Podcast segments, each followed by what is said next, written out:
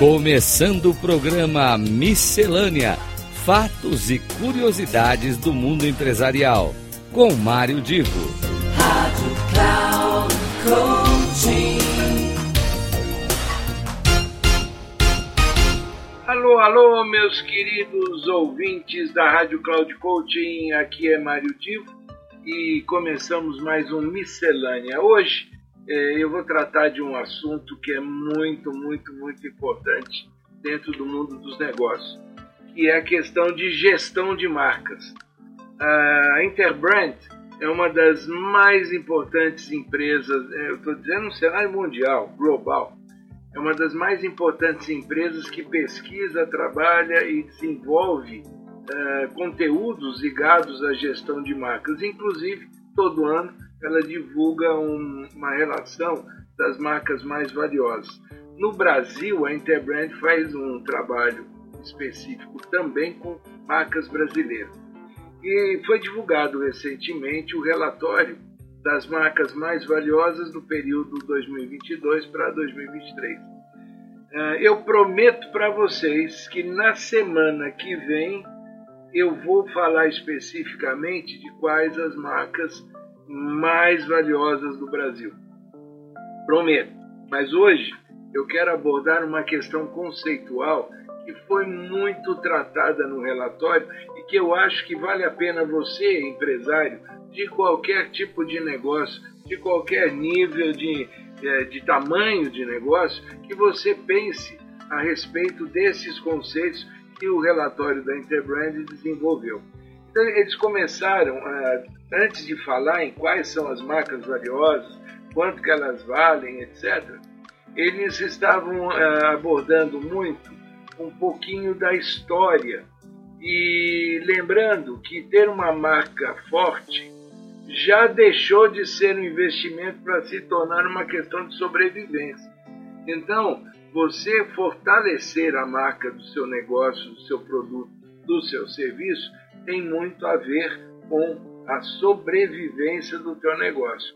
E o que eles perceberam que estas eh, marcas mais valiosas, elas demonstram sempre uma lição que pode ser tirada é de que essas marcas têm, eh, apresentam três características que sempre impactam muito positivamente os resultados. Então, olha, presta atenção.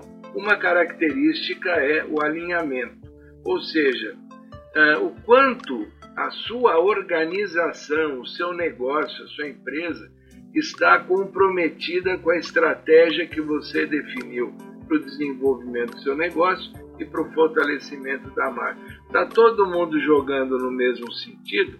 Ou você vê que alguma área da empresa não está tão comprometida ou tão alinhada. Outra questão, segundo ponto, segunda característica é a empatia.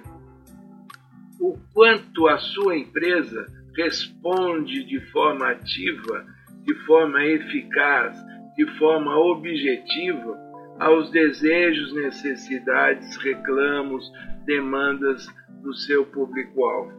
Quanto é que você está alinhado dentro da empresa é característica 1. Aqui, a gente pensando em empatia, é, um, é, é mais do que só alinhamento, é como é que você também responde a essas demandas. E o terceiro ponto é a presença, ou seja, no momento em que o teu público-alvo, ou se quiser pensar assim, o cliente, consumidor, ele vai se decidir pela compra, quanto que a sua marca está perto dele, quanto ele está é, vendo sua marca presente para poder optar por essa sua marca e não por uma concorrente. E uma coisa que também o relatório percebeu é que a, essas marcas mais valiosas elas trazem algumas novidades, alguns alertas e algumas esperanças, algumas expectativas. Ou seja, nesse mundo em que a gente vive hoje, preste muita atenção, você que me ouve. E eu, aqui eu vou acrescentar, não está no relatório, mas eu vou acrescentar que isso vale para as marcas empresariais, mas vale também para as marcas pessoais. Quando você pensar na sua marca, em você, enquanto um, um agente profissional, um ator profissional, note o seguinte: ser e parecer ético e íntegro, ético e íntegro, ganham uma importância fundamental para a sustentabilidade do seu negócio e, nesse caso que eu explorei também, da sua marca pessoal. Fazer as coisas certas, do jeito certo, ir além do que rege a legislação, as marcas eh, mais fortes elas perceberam que ser ético íntegro abre um novo caminho.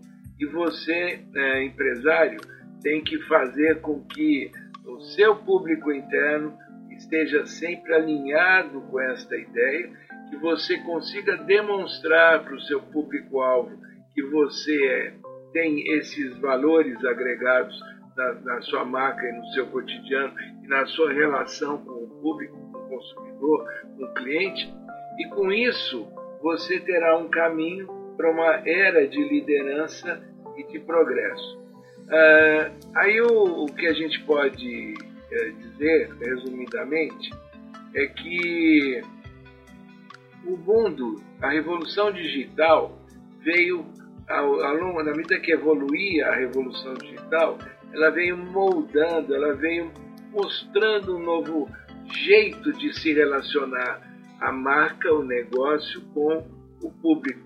E então é, vale a pena a gente imaginar, assim como um, um pequeno pequeno resumo de tudo que um relatório de quase 30 páginas da Interbrand tem, é de que o foco em entender, é, hoje, hoje, o foco está em entender como o consumidor, uh, em tempo real, e, que é a dinâmica né, da, da, da, desse mundo digital, em tempo real, como é que esse consumidor, as características dele, você consegue identificar e tratar.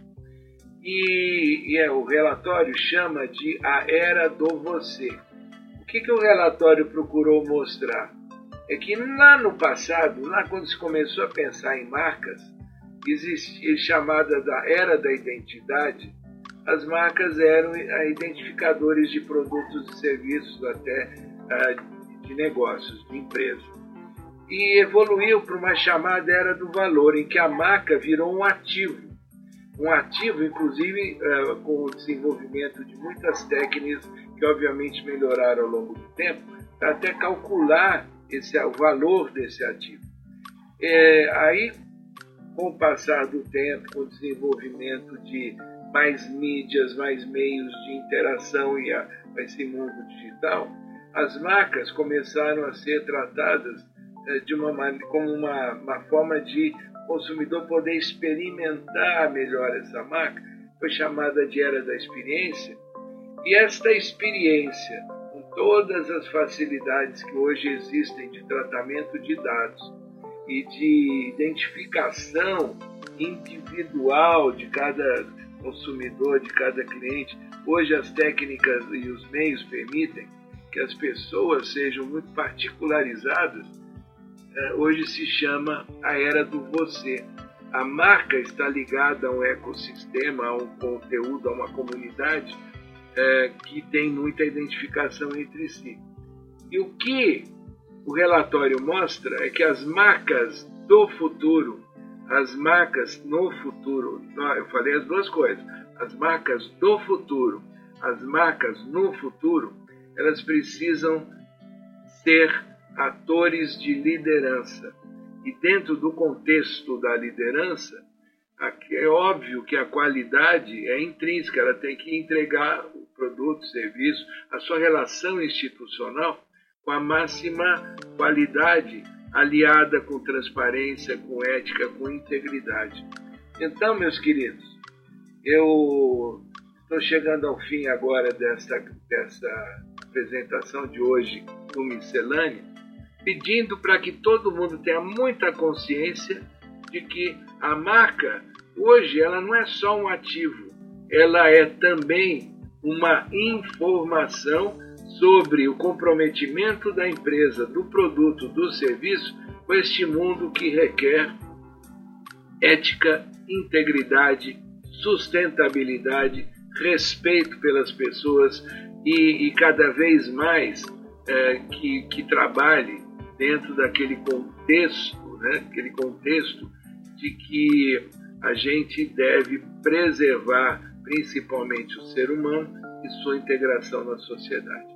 Pois bem, encerramos por aqui o Miscelânea de hoje e eu prometi, e na próxima semana, aí eu vou falar quais as marcas brasileiras são aquelas hoje mais valiosas no sentido monetário e mais importantes no sentido da liderança que elas promovem junto à sociedade brasileira e algumas delas até global. Um grande abraço, até a semana que vem.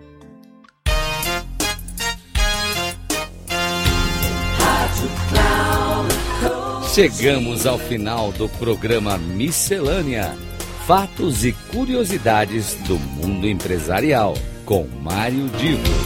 Rádio Cloud Coaching.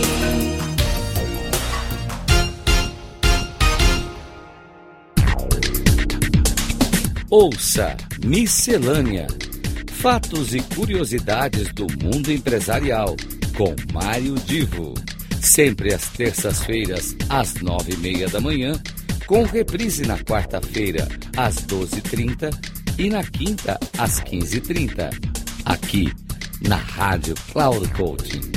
Acesse o nosso site radio.cloudcoaching.com.br e baixe o nosso aplicativo na Google Store.